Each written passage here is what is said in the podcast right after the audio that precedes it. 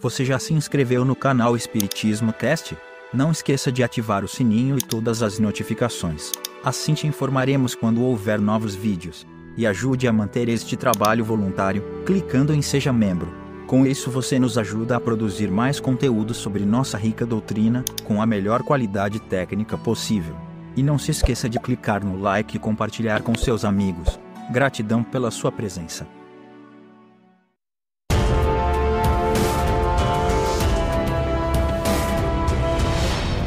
Olá, meus amigos, como é que vocês estão? Sejam muito bem-vindos a mais um estudo do Livro dos Espíritos. Nós estamos é, num capítulo interessante que fala da emancipação da alma enquanto encarnados e hoje nós vamos falar sobre dupla vista. Então, sem mais demora, vamos ao, à pergunta 447. O fenômeno a que, se dá, que se chama de dupla vista tem alguma relação com o sonho e o sonambulismo? Tudo isso é uma só coisa.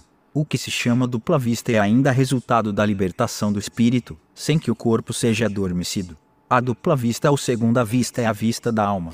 Lembra que a gente veio falando sobre ah, sonambulismo, sobre sonho, sobre êxtase, né? Então, está dizendo que tudo é a mesma coisa. Se trata da emancipação da alma, ou seja, é como a alma enxerga quando está fora do corpo físico. É permanente a segunda vista? Questão 448. É para sempre? A faculdade é, o exercício não. Nos mundos menos materiais do que o vosso, os espíritos se desprendem mais facilmente e se põem em comunicação apenas pelo pensamento, sem que, todavia, fique abolida a linguagem articulada. Por isso mesmo, em tais mundos, a dupla vista é faculdade permanente, para a maioria de seus habitantes, cujo estado normal se pode comparar ao dos vossos sonâmbulos lúcidos. Essa também é a razão por que esses espíritos se vos manifestam com maior facilidade do que os encarnados em corpos mais grosseiros. Que legal, que legal, gostei. Bom, bem interessante, né? 449. A segunda vista aparece espontaneamente ou por efeito da vontade de quem a possui como faculdade? As mais das vezes é espontânea, porém, a vontade também desempenha com grande frequência importante papel no seu aparecimento. Toma, por exemplo, de umas dessas pessoas a quem se dá o nome de ledoras da Beunadisha, algumas das quais dispõem desta faculdade. E verás que é com o auxílio da própria vontade que se colocam no estado de terem a dupla vista e o que chamas a visão. É, quando a gente fala de Buenadicha, leitora de sorte, leitora de mão, leitora de borra de café, leitor de, de, de, de búzios, enfim, né, desse, desse caso. Então, essa segunda vista, ela é espontânea, mas também pode ser provocado. 450. A dupla vista é suscetível de desenvolver-se pelo exercício, quer dizer, praticando se desenvolve? Sim, do trabalho sempre resulta progresso e a dissipação do véu que encobre as coisas. Essa faculdade tem qualquer ligação com a organização física? Incontestavelmente, o organismo influi para a sua existência a organismos que lhe são refratários. Então, volto aqui a relembrar que a mediunidade é uma faculdade física. Você nasce com ela, tá? Você nasce médium.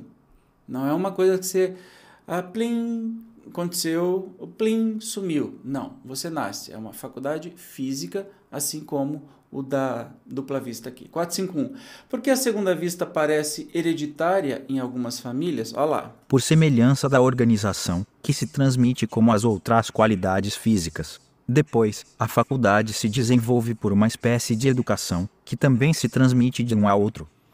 A mediunidade, então, a dupla vista, são hereditárias. Você sempre tem aquele negócio de que a mãe é médium, aí o filho é médium, ou a família inteira de médium, ou numa outra que ninguém é médium.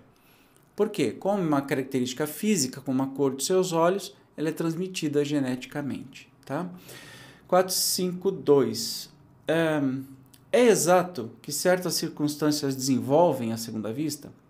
A moléstia, a doença, a proximidade do perigo, uma grande comoção podem desenvolvê-la. O corpo, às vezes, vem achar-se num estado especial que faculta ao espírito ver o que não podeis ver com os olhos carnais.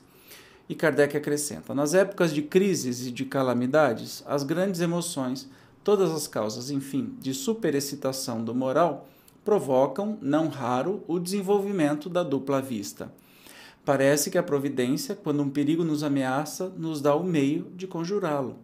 Todas as seitas e partidos perseguidos oferecem múltiplos exemplos desse fato. Então, quando você está numa, numa, num grande perigo de vida e etc e tal, a dupla vista pode aparecer ou pode, na verdade, é um fator seu, físico, mas que você não tem exercitado e de um, de um susto, de um trauma, alguma coisa assim, ela você começa a utilizá-lo, tá? 453. As pessoas dotadas de dupla vista sempre têm consciência de que a possuem? Nem sempre.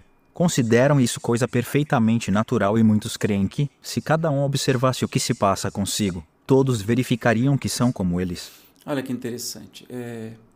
Então, quando a gente está falando de dupla vista, estamos falando de mediunidade. Então, as pessoas acham que todo mundo vê e sente exatamente da mesma maneira que, que as pessoas, né?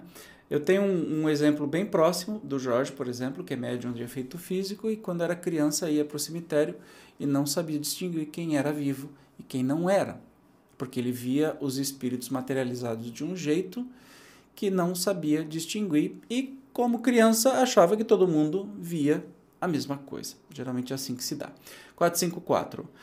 Poder-se atribuir a uma espécie de segunda vista a per perspicácia de algumas pessoas que, sem nada apresentarem de extraordinário, apreciam as coisas com mais precisão do que as outras? É sempre a alma irradiar mais livremente e a apreciar melhor do que sob o véu da matéria.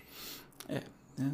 pode ser dupla vista, pode ser intuitivo também, né? A pessoa poder conhecer mais. Pode esta faculdade, em alguns casos, dar a presciência das coisas, o conhecimento futuro das coisas? Pode também dá os pressentimentos, pois que muitos são os graus em que ela existe, sendo possível que num mesmo indivíduo ou existem todos os graus, ou em alguns somente. Então, este, este recurso né, da dupla vista é, pode sim dar à pessoa a capacidade de prever o futuro, né? Pres, presciência, presciência, né? para saber o que vai acontecer lá na frente. Lembra do exemplo que eu tive que eu fiz na, no último encontro, né, da montanha, o homem que está aqui no pé da montanha e o homem que está no topo da montanha.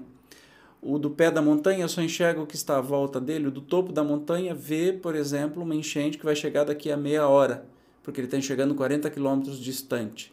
Então, neste certo grau, o espírito mais materializado, mesmo encarnado, quando está em sonambulismo, em êxtase ou dupla vista, que são tudo a mesma coisa, pode enxergar um pouco mais à frente e assim ter esta tal previsão do futuro.